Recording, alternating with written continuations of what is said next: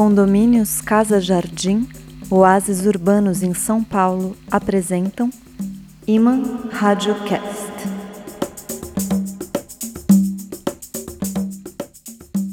Alô, áudio amigas, alô, rádio rapazes e todos vocês. Louvados pod lovers, sejam novamente bem-vindos a esta base de lançamentos oníricos onde intuições partem para se tornar palavra e entram na órbita das falas cotidianas para alcançar atentas antenas os afiados ouvidos da cidade. E hoje é dela que falaremos, dessa insana trama urbana em que vivemos e do que nela e para ela sonhamos, visionários de outros lugares, ainda que levem o mesmo nome. Eu sou Fábio Malavolha e este é o episódio 34 do Iman Radiocast, podcast da mitofábula poesia. Iman Radiocast. Hoje o nosso tema será a intuição das poéticas públicas. No episódio 32 deste podcast, eu mencionei essa ideia, sonho, conceito: poéticas públicas. O motivo era a palestra que eu daria no Centro Cultural São Paulo sobre a vocação daquele espaço. Só que a descoberta de vários poemas sobre cidades como Londres, Nova York ou Jerusalém acabou por me raptar eu acabei falando desses poemas. Depois veio a palestra, no dia 4 de agosto, agora há pouco, e a musa se elevou generosa e inspirou tanto ouvintes quanto palestrante. E ocorreu um desses momentos mágicos, suspensos, fora do tempo, onde, por um instante, uma visão nos arrebata e não sabemos mais onde estamos. E isso já não importa, porque intuímos, por uma fração de segundo, uma gota da fonte, uma cintilação da lâmpada, o perfume do alimento de todos os mundos, de todas as realizações. E esse vislumbre, enquanto aponta para o futuro, mergulha as raízes na tradição, justamente por causa da sua fonte.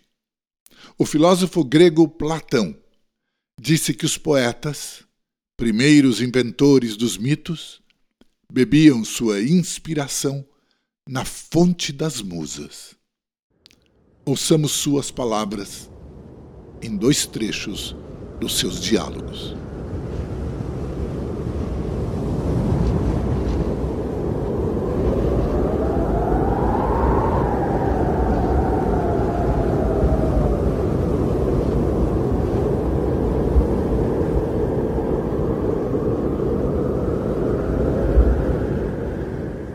Por acaso não nos dizem os poetas que a partir das fontes de onde mana o mel, em alguns jardins e bosques das musas, eles bebem seus cantos para trazê-los a nós, como abelhas?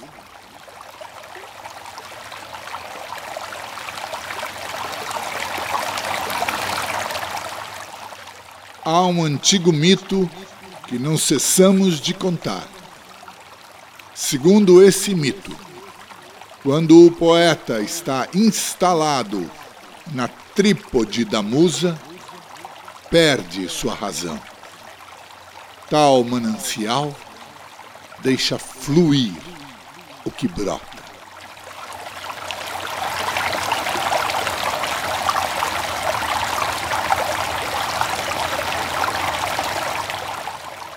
E se Platão dista de nós dois milênios e meio, audioamantes, o poeta simbolista brasileiro Hermes Fontes, que viveu entre 1888 e 1930, é muito mais próximo. E no momento de inspiração, contou a mesma coisa em versos pensados para crianças, mas onde a simplicidade diz a antiga verdade.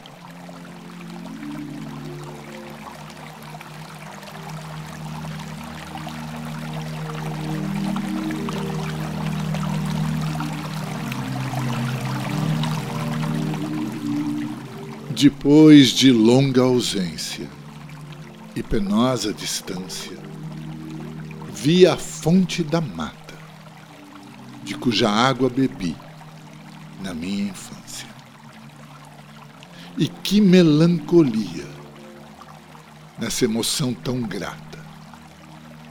Ver constância das coisas na inconstância ver que a poesia é uma segunda infância e que toda poesia vem da fonte da mata.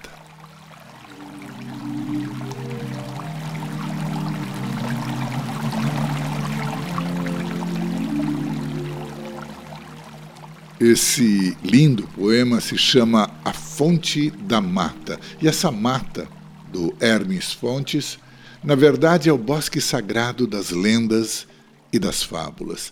E tem mais. O gramático latino Servio Honorato, que viveu no fim do século IV e teve a fama de ser o homem mais instruído da sua geração, diz que a fonte das musas, ou fonte musical, constitui, na verdade, o verdadeiro fundamento do paganismo. Num dos seus comentários sobre a obra de um dos maiores poetas do Ocidente, Virgílio, ele escreveu: Chamam-se pagani, isto é, pagãos, aos que bebem, de algum modo, de uma única fonte.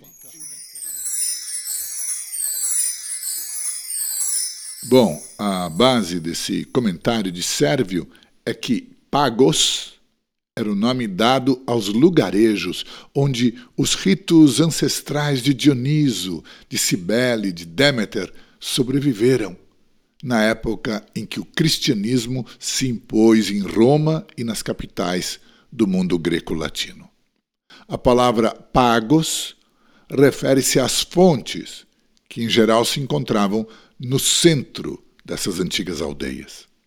Serviam para as necessidades de água e eram um símbolo da verdadeira fonte, a das musas, poética, musical, o manancial da inspiração, que também pode nutrir possíveis poéticas públicas nas nossas atuais cidades, grandes ou pequenas que sejam.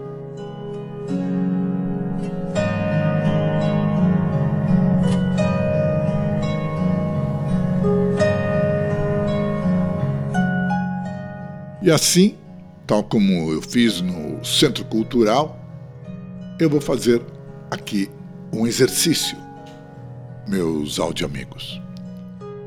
Como podem se traduzir essas poéticas em atos e propostas quando bebemos do manancial que Platão e Hermes Fontes e Sérvio Honorato mencionaram, cada um à sua maneira. Mas antes, e também a exemplo do que eu fiz no Centro Cultural, eu quero contar de onde veio essa ideia, ou melhor, a intuição dessas poéticas. E para isso, eu peço licença para levar vocês a um esquecido momento da década de 1980. Aos amigos que já ouviram essa história no decorrer da minha palestra, eu peço condescendência para que os que não a ouviram possam conhecê-la.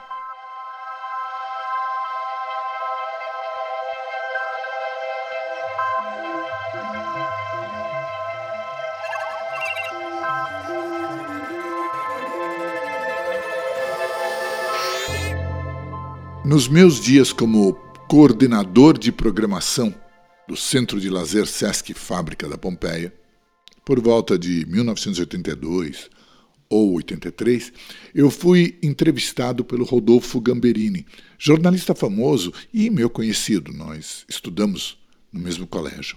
E nessa época, a fábrica fazia muito sucesso.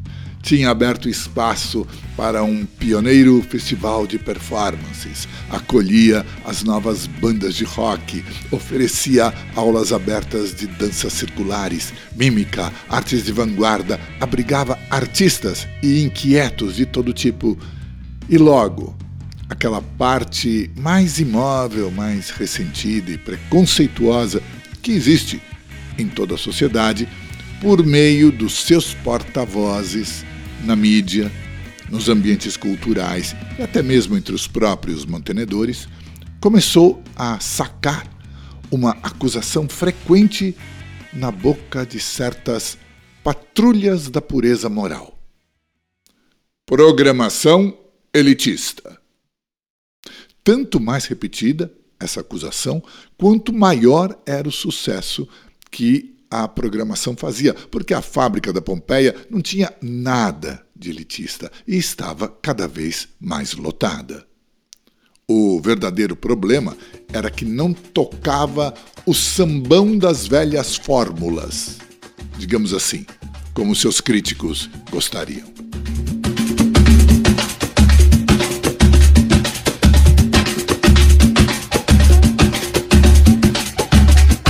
Bom, por causa daquele sucesso, justamente, o Rodolfo foi lá fazer alguma matéria, não me lembro exatamente o que era, e calhou de me entrevistar, nem lembro por quê. O diretor teve de atender uma reunião na administração central, enfim, sobrou para mim. E a situação da entrevista não era favorável ao raciocínio, porque, por ideia do cameraman, o repórter iria me fazer as perguntas à medida que nós fôssemos andando ao longo de um trecho da praça de convivência. E nessa situação, lá veio a pergunta mais ou menos assim. Algumas pessoas acham a programação desse centro elitista. Qual é a política cultural de vocês? E eu, pego totalmente no contrapé, porque eu não esperava por isso, respondi sem pensar. Esse detalhe do sem pensar é o importante. Acho que nós não temos uma política cultural, nós temos uma poética cultural. E depois da entrevista, eu fiquei meio admirado de ter dado essa resposta porque eu não tinha pensado nisso antes. Na verdade, eu não tinha pensado nisso nunca. Não é uma coisa minha. Eu não estou aqui fazendo esse papel ridículo do autoelogio. Aquilo veio. E eu fiquei aguardando que aquilo fosse ao ar, porque eu não tinha a menor dúvida de que aquilo era o melhor momento da entrevista. E quando ela foi ao ar, o melhor momento tinha sido cortado. Bom, Pod Lovers, eu lembrei disso quando comecei a pensar na questão do possível papel dos poetas, seja na criação de um centro cultural, seja na cultura de uma cidade. Porque os poetas bebem da única fonte, intuem e podem nos encantar e cantar a vocação de um espaço, de uma praça, de um muro, de uma rua. Vocação vem do latim vocatus, o chamado. E do latim vem também o que invocamos, ou seja, aquilo a que damos voz. E quais seriam, ao menos alguns, dos chamados, das vocações culturais, das vozes de uma cidade imensa como São Paulo. Eu ouso dizer que essas vocações deveriam ir além do que tantas vezes é dito automaticamente sem espírito, sem entusiasmo, quando só repetimos que na cultura precisamos de uma política pública melhor, maior, mais justa, mais bacana, enfim. Precisamos de algo que vá além disso, a fim de alcançar finalmente uma poética pública que resgate aquela poética cultural que foi cortada da reportagem da TV porque algum editor careta a sentiu criativa, alegre e inspirada demais. Há que se proclamar essas poéticas públicas, há que se apresentar o que elas podem vir a ser. E é por isso que esse episódio, assim como foi a palestra, é em grande parte uma defesa da poesia e uma defesa dos poetas, pois precisamos mais do que nunca deles. E tentemos agora, inspirados em seus versos e visões, imaginar algumas, apenas algumas, das possíveis vocações de uma grande cidade.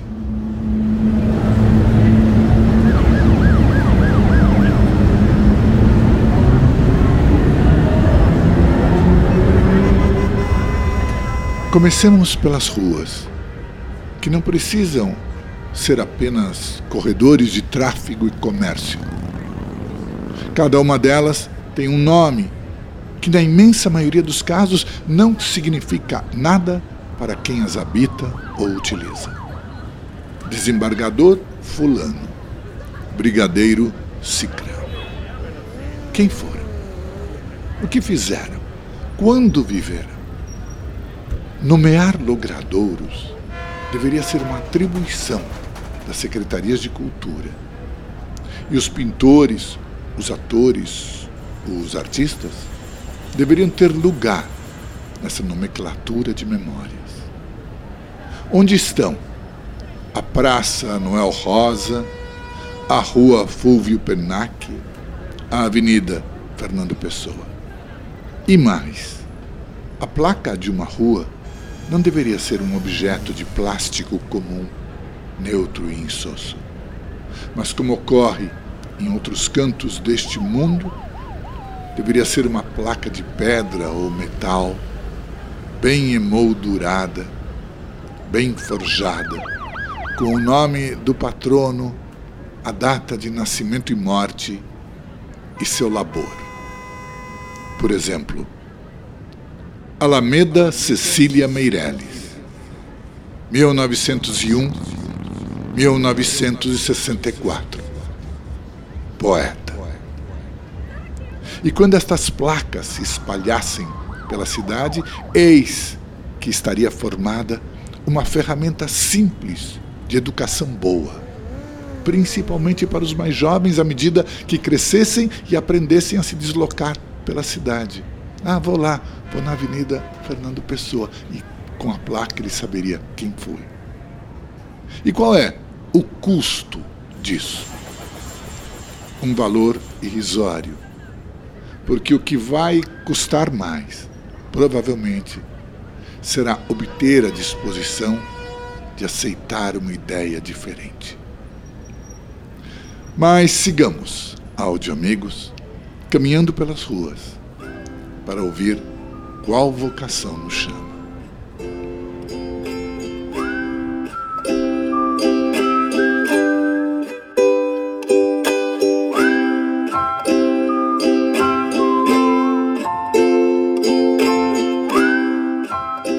Dizem que os poetas são os artistas mais mal pagos, mas eu suspeito que os escultores os superem neste quesito.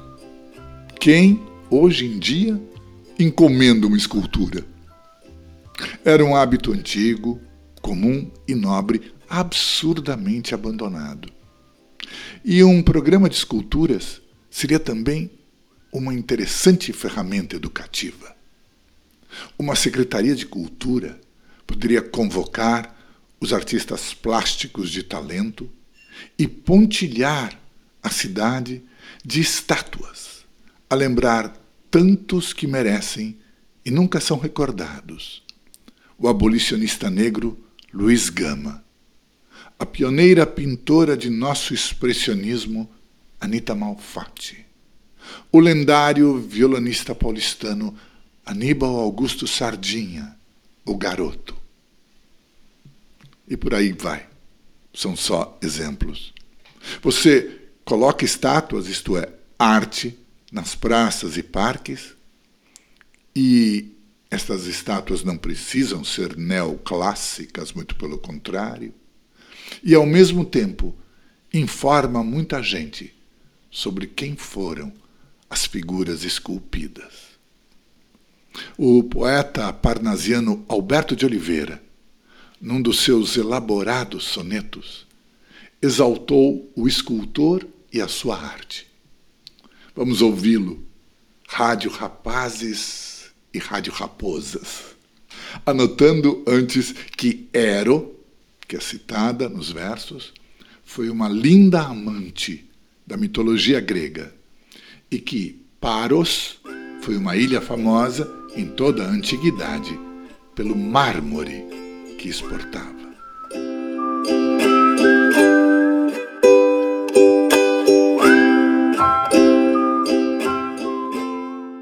As mãos, o escopro, olhando o mármore, quero. O estatuário disse, uma por uma, as perfeições que tem as formas de Ero talhar em pedra que o ideal resuma. E rasga o paros, graça toda e esmero, a fronte se arredonda em nívea espuma. Eis ressalta o nariz, de talho austero, alça-se o colo, o seio se avoluma, alargam-se as espáduas, Veia a veia, mostram-se os braços. Cede a pedra ainda a um golpe e o ventre nítido se arqueia. A curva, enfim, das pernas se acentua. E ei-la, acabada, a estátua heróica e linda, cópia divina da beleza nua.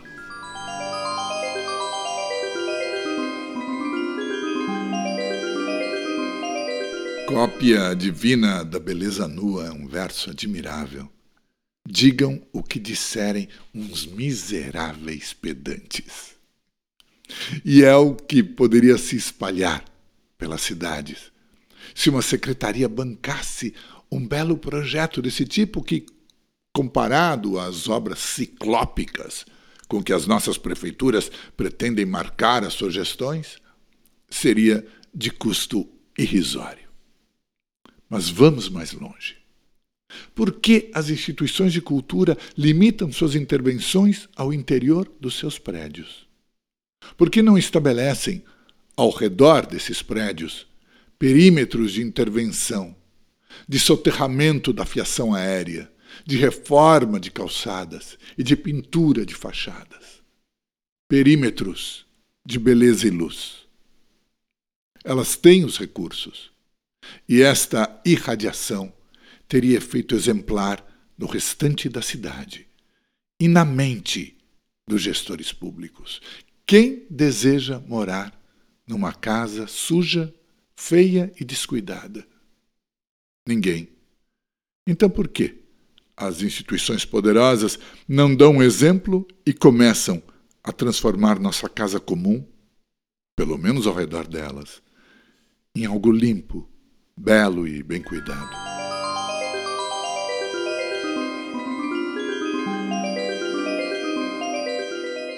Estes são apenas exemplos do que poderiam ser poéticas públicas.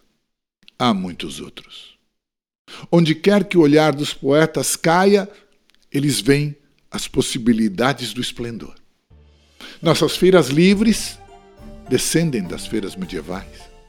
Por que os gestores da cultura não bancam nelas menestréis e saltimbancos? Para alegrar as crianças, as donas de casa, os feirantes. Quando a primeira virada cultural aconteceu em São Paulo, ela tinha essa faceta de pequenos grupos de artistas, acrobatas, mágicos, malabaristas, entre os quais se passeava numa área relativamente diminuta do centro da cidade. Mas, como fez muito sucesso, foi logo descaracterizada para servir de vitrine política. Palcos enormes, mega shows, perda de encanto. Algo bem diferente do que chamamos aqui de poéticas públicas, que devem ser inspiradas pelos que bebem da única fonte. E é por isso que os gestores de cultura deveriam ter poetas conselheiros para contrabalançar a ordem gerencial racionalizante, que é sim imprescindível, é necessário gerenciar, mas para contrabalançar isso com a inspiração báquica, dionisíaca, isto é, com a promoção da alegria e do riso, porque a musa dos ritos dionisíacos é Thalia, a musa da alegria. O que nós precisamos é de uma inspiração poética feliz que se acople, que se associe às gerências administrativas. Não para empregar os poetas como funcionários, não, mas sim para tê-los como consultores, conselheiros, amigos, sussurradores visionários, amantes das musas, capazes de sugerir o que possam ser as secretas vocações de uma cidade.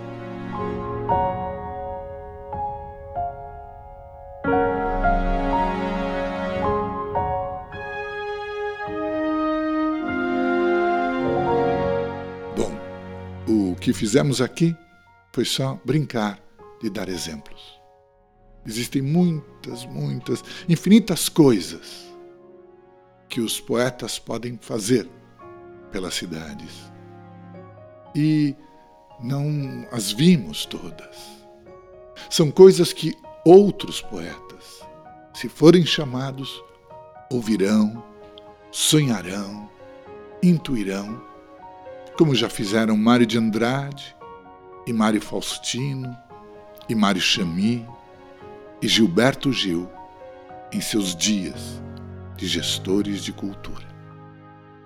As poéticas públicas podem se tornar realidades se aqueles encarregados de gerir bairros, povos, terras e países não submeterem tudo a olhos míopes e interesses imediatos.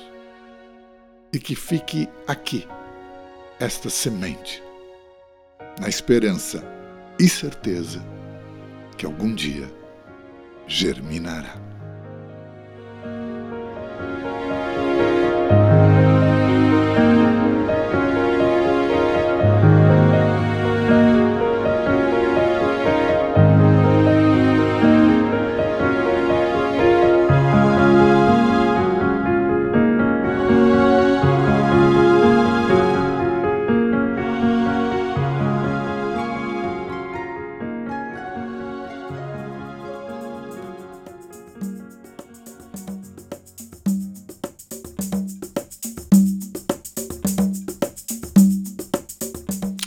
Nós terminamos aqui agradecendo ao mecenato dos condomínios Casa Jardim, da construtora Sidincorp, que permitem essa produção.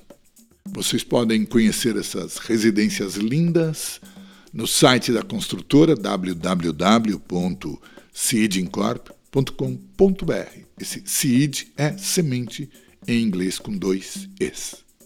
Na publicidade, gratidão é o negócio nesse podcast. O negócio é a gratidão.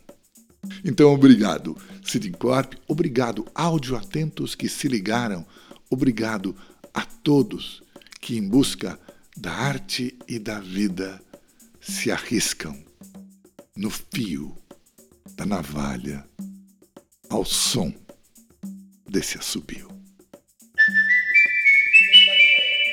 Imã Rádio Cast.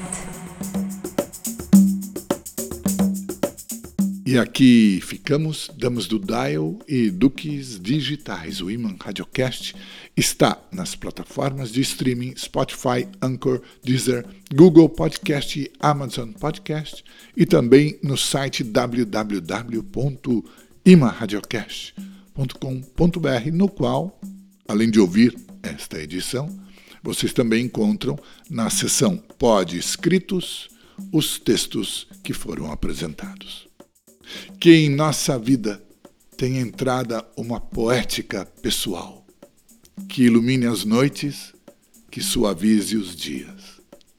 Eu sou o Fábio Malavolha e me despeço aqui, desejando que todos vocês fiquem poeticamente bem. Tchau, tchau.